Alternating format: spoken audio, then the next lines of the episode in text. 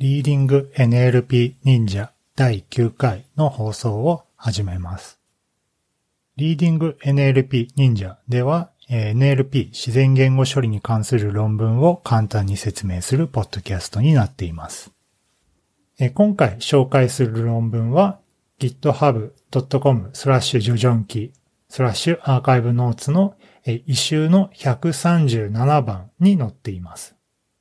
最近 Patreon っていうクリエイターの支援するサービスですね。月2ドルとか5ドルとか9ドルみたいな形で支援するサービスを私の方でも始めたので、もしこのポッドキャストいいなみたいな、支援したいなみたいなことを思ってくださる方がいましたら、ぜひ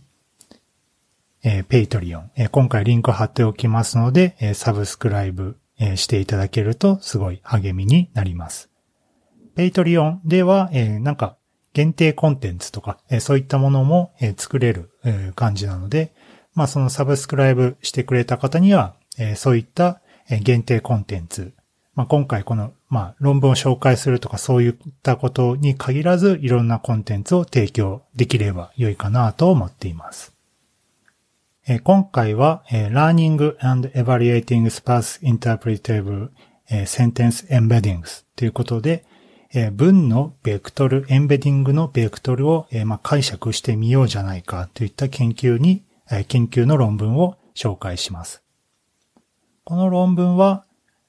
えっと、Analyzing and Interpreting Neural Networks for NLP という、えー、ワークショップかななんか EMNLP と共同開催、え、するような、えー、ワークショップで発表される論文になっています。今回紹介する論文の、概要を、説明します。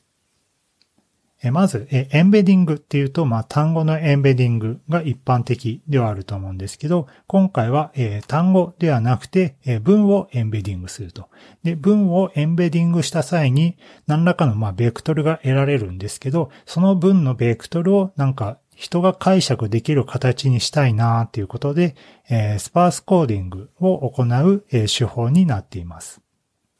で、まあ、スパース、えー、0がいっぱいのベクトルを得るわけですけど、じゃあそれがどうやって、まあ、解釈できるようになったかみたいなのを評価しないといけないんですけど、その評価する手法、まあ、自動で評価する手法っていうのも今回の論文で、えー、提案しています。なので、まあ、まとめると、えー、文を、えー、ベクトルするときの、まあ、そのスパース化手段及びそのスパース化した時の、まあ、解釈性、え理解できるような内容にするための、まあ、えー、まあ、うんと、解釈性、解釈性でいいですかね。え解釈性っていうのを自動で評価する手法っていうのを、え提案する。まあ、この、えスパース化と解釈性評価手法の評価の、え2本立ての論文になっています。で、えー、まあ、この今回、えー、スパースな、えー、ベクトルを使うことによって、えー、デンス、えー、密な、えー、ベクトルもよりも、えー、スパースなベクトルの方が、えー、解釈性が増しているよっていうのを発見したっていうのが、えー、結論になっています。イントロです。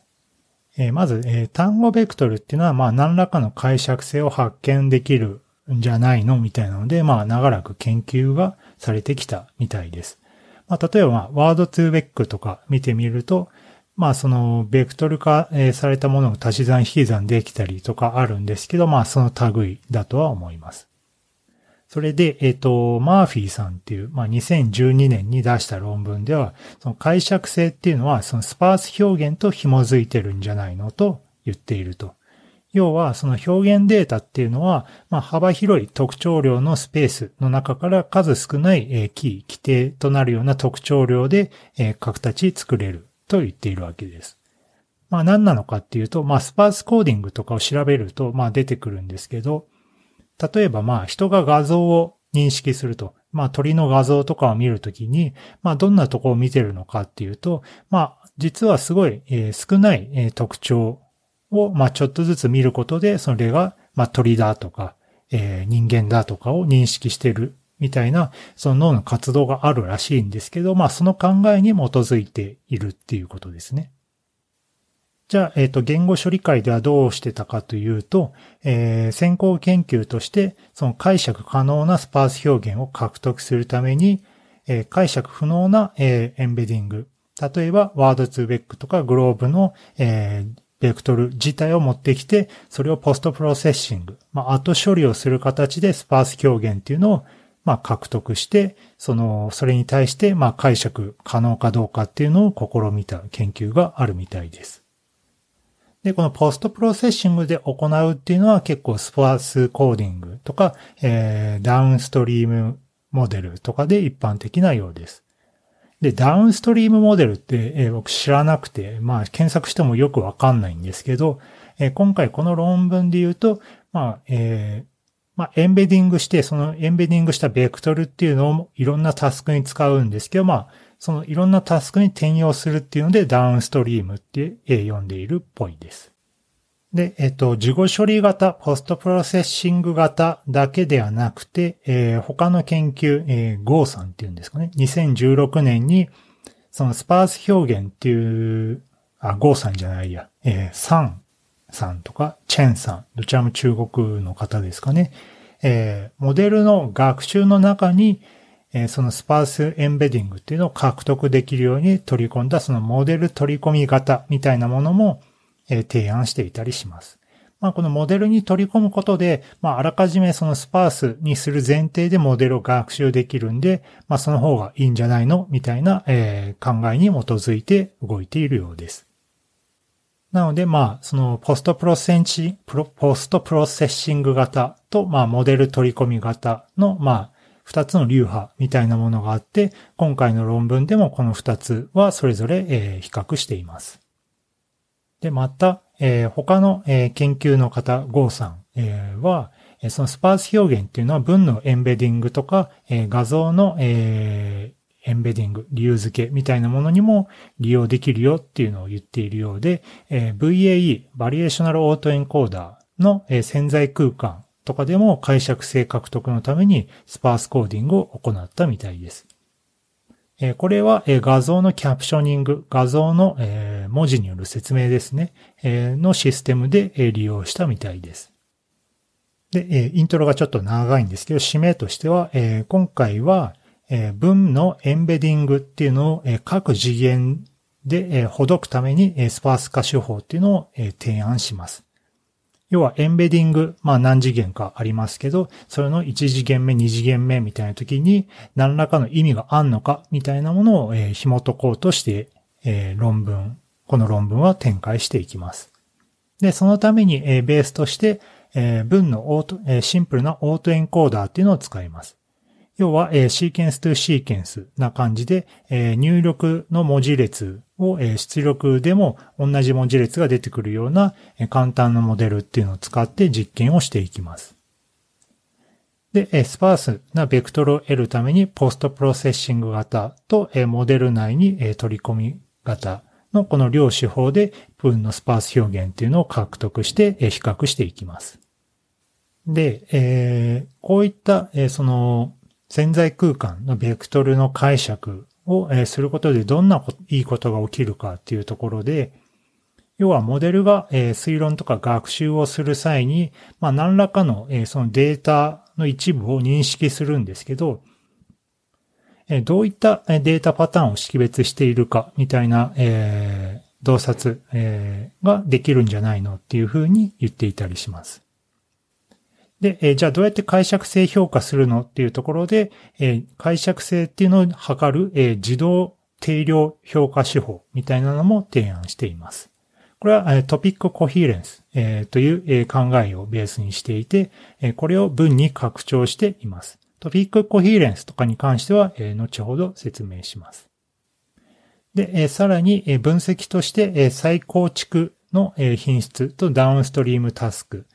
要はオートエンコーダーで出力がどんな感じ、ちゃんと再構築されたのか、ダウンストリームタスク、他のタスクでちゃんと性能が出たのか、みたいなものを実験して、今回の分ベクトルに対して考察をしていきます。では、まず、モデル。モデルとしては一般的な RNN ベースのシーケンスとシーケンスによるオートエンコーダーですね。を使いますと。で、そうすると、エンコーダーとデコーダーの真ん中のところで、中間表現として Z っていうのが得られるんですけど、この中間表現 Z をベースに進めていきます。要はこの Z っていうのが入力文に対するベクトル文のエンベディングとして捉えることができるわけです。じゃあ、えっ、と、その Z からスパースな形に直してあげようっていうので、まあ、2種、2つの流派がある、あります。まず一つが、えー、ポストプロセッシング型で行うもの。もう一つ目が、えー、モデル内に取り込むもの。で、まずは、えー、ポストプロセッシング型でどうやったかっていうのを説明します。えー、まず、えー、パラメーターとして、えー、n 個の分を用意して、それぞれが、えーえー、それがデータセット x1、x2、えー、点々 xn みたいな形になります。で、それを、えエンコーダーに入れると、え Z っていうのが得られるわけですが、この Z っていうのは、え500次元で用意すると。で、この500っていうのは今回の論文ではデンス、密なベクトルとして、え存在しています。えそこで、え先行研究の、え手法っていうのを利用して、これを2000の次元に、え変換してあげます。この2000っていうのは、えスパースなベクトルになっています。で、このスパースなベクトルは、え、K っていう、え、パラメーターがありまして、この傾向以外の値は、え、0。要は、え、非0、0じゃない要素は、えー、K 個しかないようなスパースなベクトルを、え、作るわけです。で、K っていうのはな、どんな値かっていうと、15とか10とか20とか、それぐらいの少ない数に設定することが一般的です。で、これをどうやって解くかっていうと、えー、スパースコーディングと呼ばれる、え、手法で、まあ、有名だとは思うんですけど、まあ、僕もあんまりスパースコーディング、あんまりというか全然知らなかったんですけど、まあ、どう解くかっていうと、えー、E と、えー、U っていう、えー、まあ、えー、行列を用意してあげますと。で、えー、先ほどの Z っていうのがあったと思うんですけど、えー、式としては、えー、EU-Z の、えー、フロベニウスの、えー、2乗ノルム。を取ってあげると。まあ、何なのかっていうと、えー、E と U っていうので、その、スパースベクトルとその変換事象の、えー、内積と、えー、Z っていうのを、引き算してあげると。要は E と U を用いて Z を表現できているかっていうのを表すわけですね。これを最小化することによって、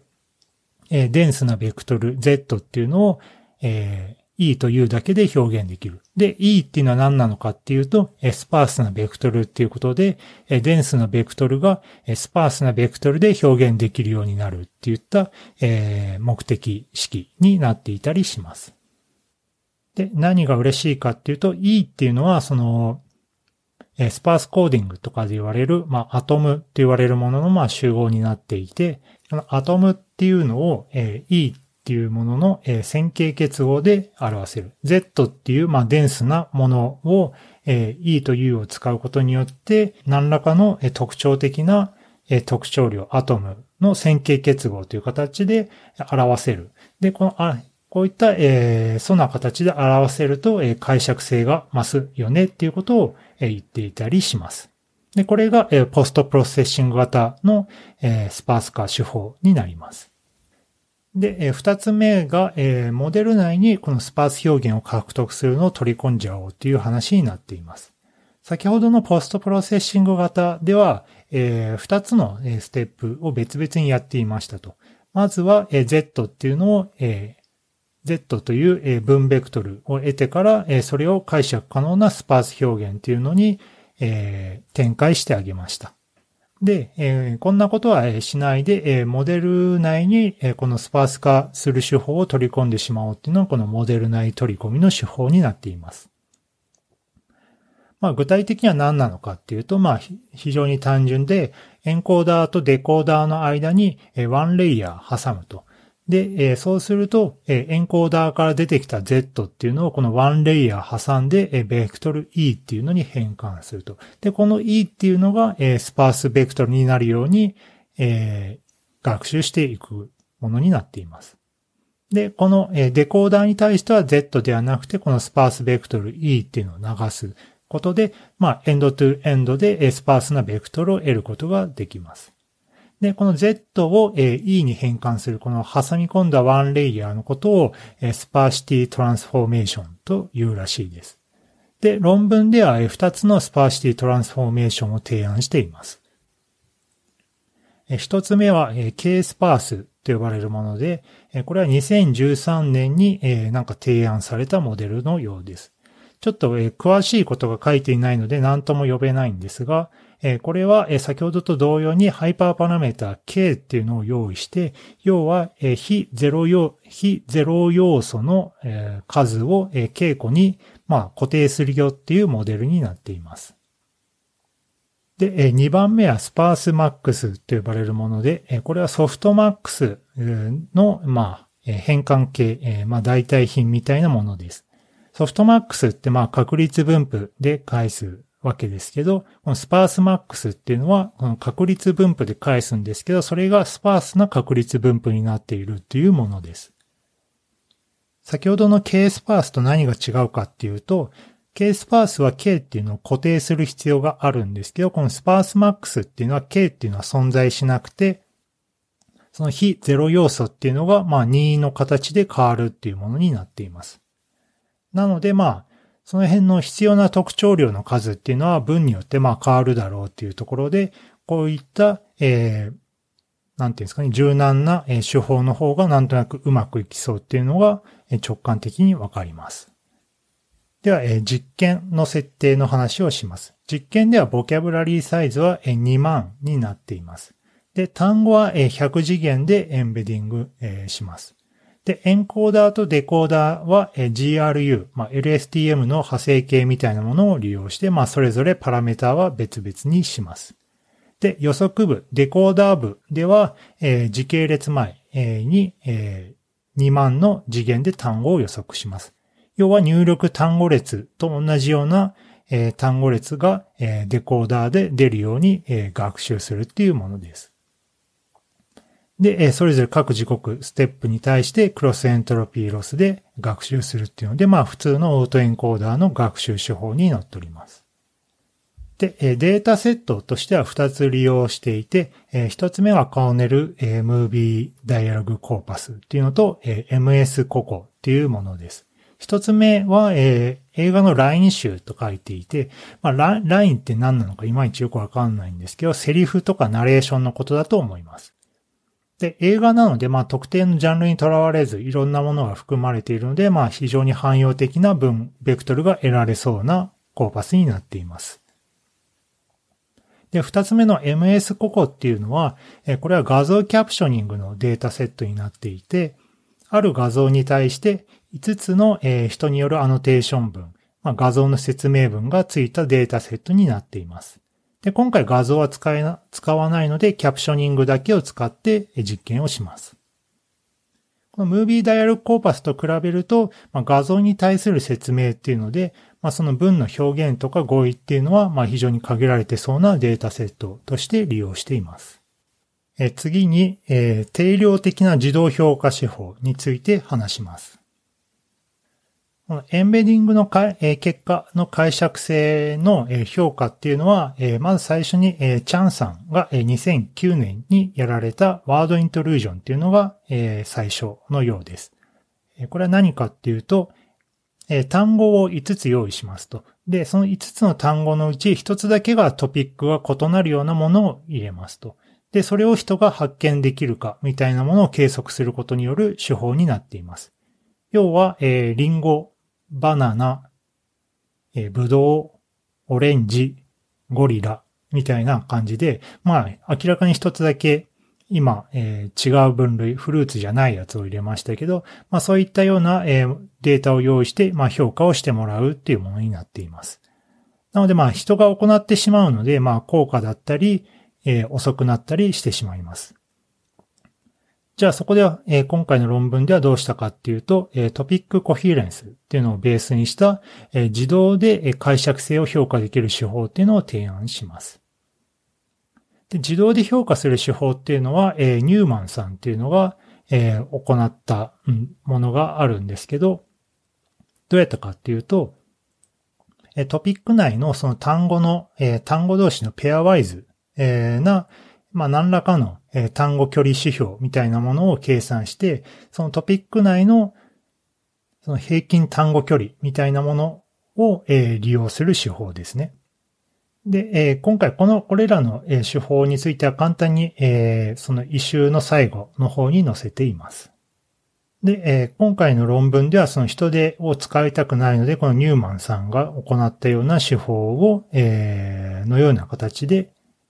その自動で行える手法を利用していきます。で、今回の、えー、トピックコヒーレンス、えー、今回の論文でもトピックコヒーレンスのベースにするんですけど、えー、トピック内の単語っていうのを利用するんじゃなくて、え、エンベディングの、え、次元の中で、え、最も高くランク付けされたものっていうのを利用していきます。エンベディングすると、まあ、各次元、まあ、100次元、200次元、わからないですけど、え、ある次元があると。で、いくつかの文を持ってきたときに、特定の、次元が、強いもの、弱いものっていうのがあると思います。で、基本的にはこの次元の中で、大きい値、この論文では高くランク付けされたみたいな表現をしていますけど、まあ、大きな値を取るような文をベースに考えていくっていう手法になっています。で、また、え今回のは単語類似度ではなくて文の類似度が欲しいので、いくつか文の類似度の手法をえ利用しています。で、え変数としては x の dp っていうのを考えます。これはどういう意味かっていうと、まず X っていうのは、え、サンプル、サンプルの、え、文ですね、え、を意味していました。で、えー、X の DP っていうのは何かっていうと、その X のエンベディングのうち、えー、D 次元目が、えー、P 番目に大きいとランク付けされたサンプルを意味します。まあ、サンプリング、えー、いくつか文を、えー、例えば N 個持ってきて、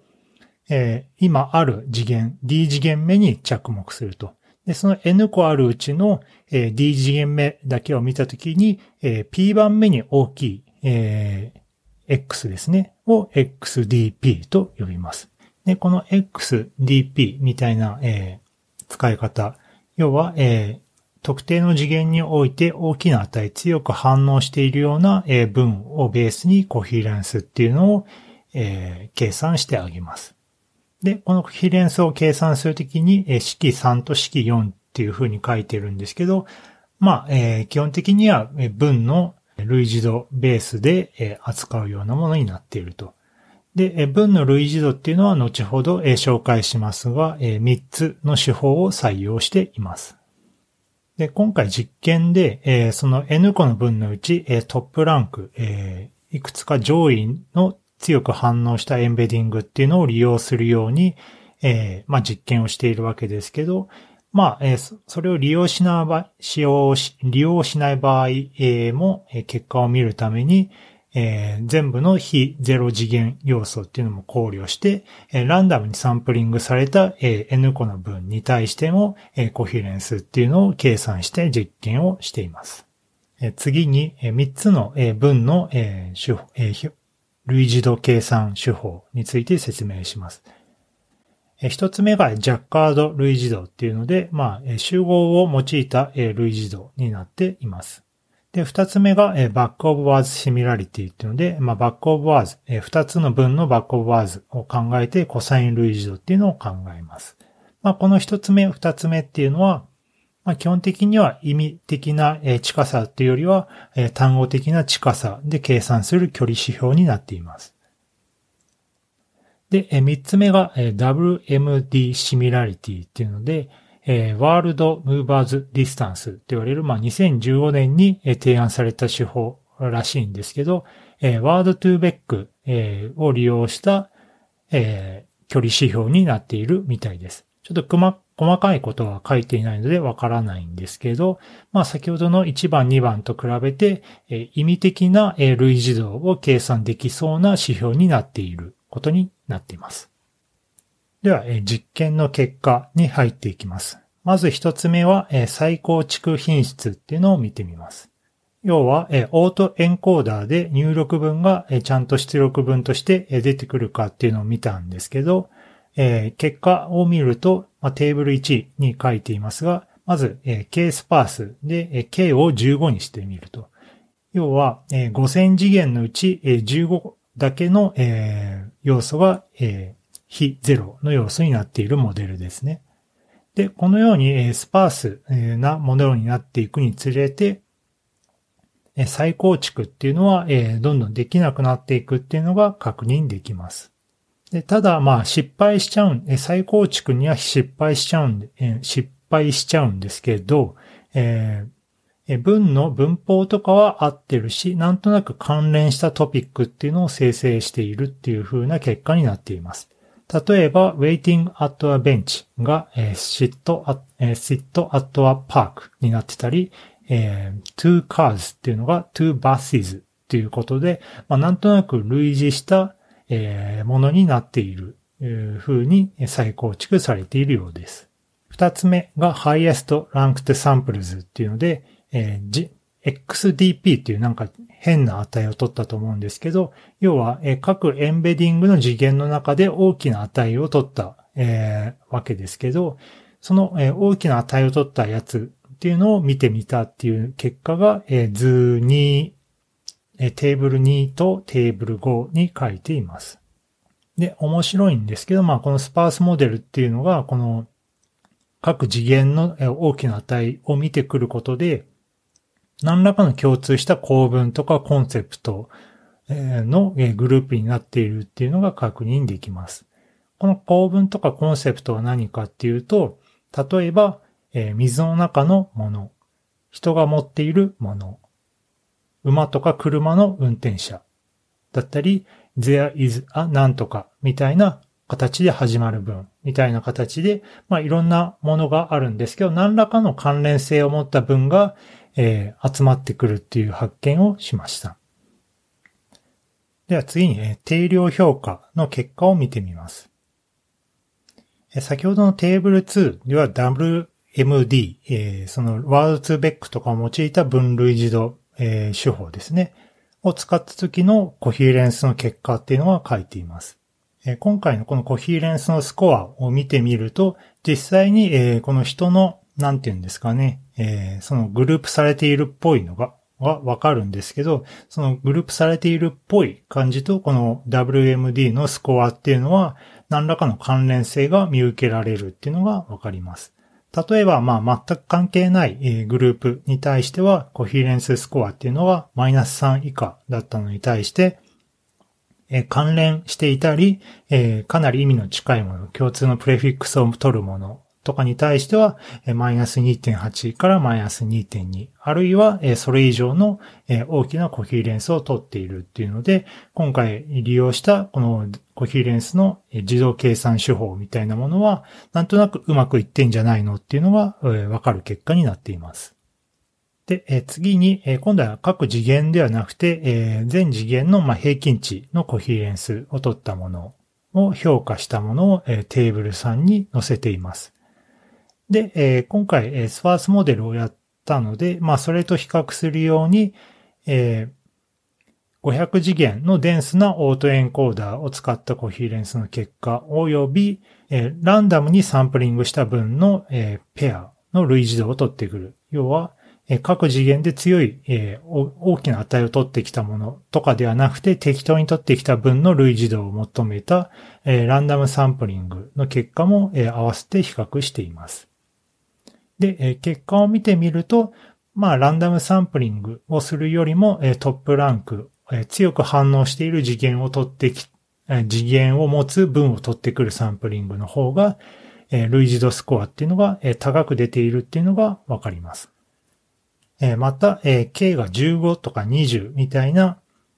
えスパース性が、え強いっていうんですかね、えー、少ない次元で表現しているものでも、えー、そのスコアが高いっていうのが確認できます。で、今回あの、そのポストプロセッシング型とモデル内取り込み型で、まあ実験はしているんですけど、どっちがすごいいいみたいな結果にはあんまなってないかなっていう印象です。次に、ダウンストリームタスクっていうので、今回得られた、ベクトル、分ベクトルっていうのを他のタスクでも利用してみましたっていう実験です。今回はセントエバルフレームワークっていう、え2018年に提案されたフレームワークらしいんですけど、これを利用したと。何なのかっていうと、今回の文のエンベディングを他のタスク、え多クラス分類とかバイナリ、え分類とかに利用すると。で、その中には、まあ、感情分析とかそういうものを含んでいるわけですね。で、えー、ムービーダイアログス、えー、モデルを利用して、えー、実験をしました。えー、ここでは MS ココのデータを利用していなくて、まあ、MS ココは、まあ、文のキャプショニングっていうちょっと特殊な文だったので、もう少し汎用的なムービーダイアログスを利用した、実験のみを載せています。結果がテーブル4に載っているんですが、これはデンスなエンベディングを使ったモデルよりもスパースなエンベディングを使った方が性能が悪化しているっていうのが、まあ大体の結果になっています。で、一部 SST2、SST5 っていうタスクがあって、まあこれは感情分類のタスクだと思うんですけど、そういったものに対してはスパース表現っていうのは良い結果になっていたんですが、まあ基本的にはなんか負けちゃっている結果になっていると。これに対しては、えー、後ほど、えー、議論の部分で説明します。はい。えー、では、ディスカッションのポイントのところですと。で今回、スパース、えー、レベルが低い、えー、ものを用意しました。スパースレベルが低いっていうのは、まあ、K が小さい、より少ない要素で、ベクトルを表現するっていうものですね。で、この K が小さいほど、明確なトピックっていうのが見つけやすいっていうのが分かりました。で、これによって良い解釈性っていうのは得られたっぽいんですけど、反面、高い再構築エラーっていうのが伴っちゃいましたと。まあこれはなんとなく直感的にわかる感じではあるんですけど、スパース性を求めすぎてしまうと、まあ、えー、各トピ、えー、要素の共通要素みたいなものを取ってこれる感じはあるんですけど、それぞれの、それぞれのサンプルで特徴的なところはどんどん角が取れてきてしまうので、その再構築とかが非常に苦手なのかなっていう印象はあります。で、また、ダウンストリームタスク、他のタスクでも結構メタメタな感じだったんですけど、この少ない情報量、えを利用しないといけないので、えちょっと難しいタスクになってしまうと、そういったそのタスク分類に必要な情報っていうのも、そぎ落とされてしまって性能が悪化しているんじゃないかっていう考察をしています。で、また今回のモデルでは、えっ、ー、と、 post-processing 型とモデル取り込み型っていうのを扱いましたけど、まあなんとなくそのモデル取り込み型の方が結果としては良さそうだっていうのが、えー、わかりました。ただ、えー、その反面、その目的関数が複雑になってしまったり、その sparse layer っていうのは forward、backprop できる情報っていうのが限定されてしまうので、え、高いロス値、ロス値、えー、と再構築エラーっていうのを生んでいるんじゃないかっていうふうに言っていると。要はまあ、そんなにどっちのモデルがすごい良、く、良くなったかみたいな話ではなくて、え、トレードオフな問題を含んでいるっていうふうに示唆しています。で、え、今回、そのモデル取り込み型においては K スパースっていうのと sparsemax っていうのを使っていて、その sparsemax を利用することによって、K っていうのを固定しなくて良くなったと。で、ただ今回の実験ではスパースマックスベースの手法は、あんまりうまくいか、いきませんでしたと。まあ、えー、文のサンプル数とかを、10個以上とかに、え、すると、まあ、良くなったっていうふうには言ってはいます。で、スパースマックスだと特徴量、えー、必要な特徴量っていうのを、え、柔軟に、え、スイッチできるので、まあやっぱりこの手法の方が、え、良いんじゃないかっていう、えー、主張を、え、ちょっとしています。はい、最後まとめです。まずニューラルネットの中間表現っていうのは、えー、基本的には理解できるものではないんですけど、今回のこういったスパース化とかの手法によって解釈性を得ることは重要だよっていうふうにこの論文では言っています。で今回、論文のこの仮説として、スパース化することによってエンベディングの解釈性が増すんじゃないのかっていう、ものがあったんですけど、まあ確かにそういった、利益はありそうだっていうことを裏付けする結果になりました。で、今回分かったこととして、そのスパースなことを強要することによって、まあ、情報量は減ると。まあ、それによって再構築品質とかダウンストリームタスクで性能悪化っていうのが見られるんですけど、まあ、その反面、えー、解釈性っていうのが得られるようになっているっていうのが分かりました。で、またさらにその解釈性を評価する指標っていうのも、え提案していて、今回の手法っていうのは、まあ割とえ結果を見る限り、えー、割と直感的に理解できるスコアになっていて、え、この手法っていうのはまあ簡単ですし、他の、え、文の類似度メトリックスとかも利用できるので、え、すごいお手軽な手法だよっていうのをアピールしています。で、この解釈可能な文表現っていうのは、まあ、研究が進んでいくと、まあ、モデルを理解するだけではなくて、いろんなアプリケーションにも適用可能だよねっていうのを言っています。例えば、え、ある二つの文が似ていると、まあ、ディープラーニングのモデルが言った際に、え、そういったことの、え、何らかの、え、ヒントが、え、今回の手法によって、え、見えるかもしれませんし、え、ポジティブとかネガティブ判定をする、え、分類モデルとかにおいて、どういった文が、そのモデルの決定に影響を与えているのか、みたいなことがわかるようになるかもしれません。まあ今可視化手法っていうと、まあアテンションとかがあると思うんですけど、まあそういったものに、まあ準ずるような、そのディープラーニングの解析技術として必要なものになるかもしれません。はい、コメントです。今回、まあ、文ベクトルっていうものと、その文のベクトルを解釈していこうっていう、え、まあ、タイトルで、まあ、面白そうだなっていうので、え、読んでみました。で、内容としては、そのスパースコーディングとかの知識もやや必要でしたし、まあ、何らかのタスクを解く問題というよりは、まあ、分析が多めの論文になっているので、なかなか読み応えがあるというか、まあ、結構難しい論文でした。まあ、ただこういったそのディープラーニングで何らかの、まあ、スコアを出すというよりは、その文のその学習したものが何なのかっていうものを分析するっていう論文はな、あんま実はなかなかないような気もしていて、まあ、こういった論文を時に読むのも、まあ、良いことかなと思って、まあ、紹介しました。はい。それでは。